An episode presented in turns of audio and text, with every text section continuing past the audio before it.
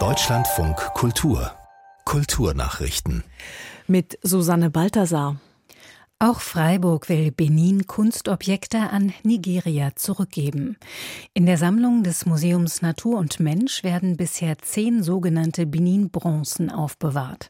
Laut einer Vorlage will der Gemeinderat am 7. März über die Rückgabe entscheiden.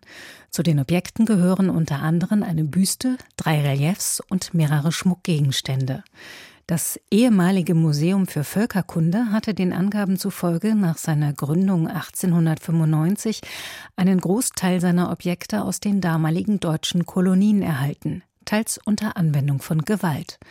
Im Dezember hatte Deutschland die ersten 20 Benin-Bronzen aus Beständen deutscher Museen an Nigeria zurückgegeben.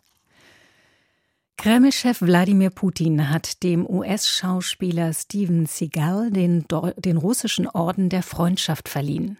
Actionstar Seagal, der auch russischer Staatsbürger ist, erhält die Auszeichnung für seinen großen Beitrag zur Entwicklung der internationalen kulturellen und humanitären Zusammenarbeit. So heißt es in einem Erlass Putins. Der 70 Jahre alte Star zahlreicher Actionfilme wie Hard to Kill ist Sonderbeauftragter des Außenministeriums der Russischen Föderation für die humanitären Beziehungen zu den USA und zu Japan. Segal gilt als Unterstützer des russischen Kriegs gegen die Ukraine und als Freund Putins. In Los Angeles sind die SAG Awards verliehen worden, mit denen Film-, Fernseh- und Ensemble-Schauspieler sowie Stuntleute geehrt werden.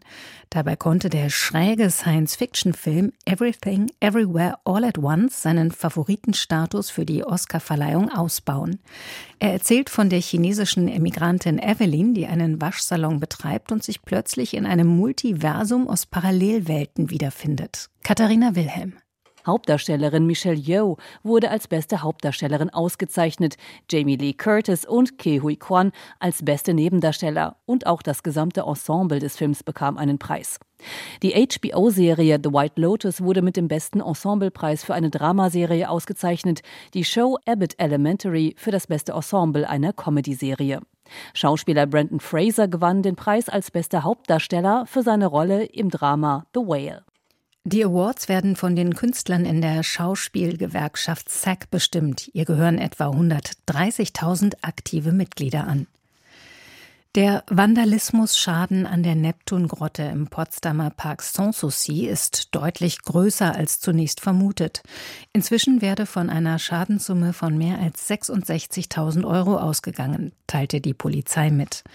Die Stiftung Preußischer Schlösser und Gärten hatte zunächst von mehr als 30.000 Euro gesprochen. Bei dem Vorfall Mitte vergangener Woche war unter anderem die Marmorskulptur des Meeresgottes Neptun schwer beschädigt worden.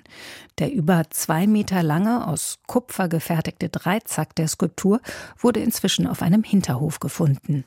Die im 18. Jahrhundert errichtete Neptungrotte wurde bis 2018 für rund 3,5 Millionen Euro saniert.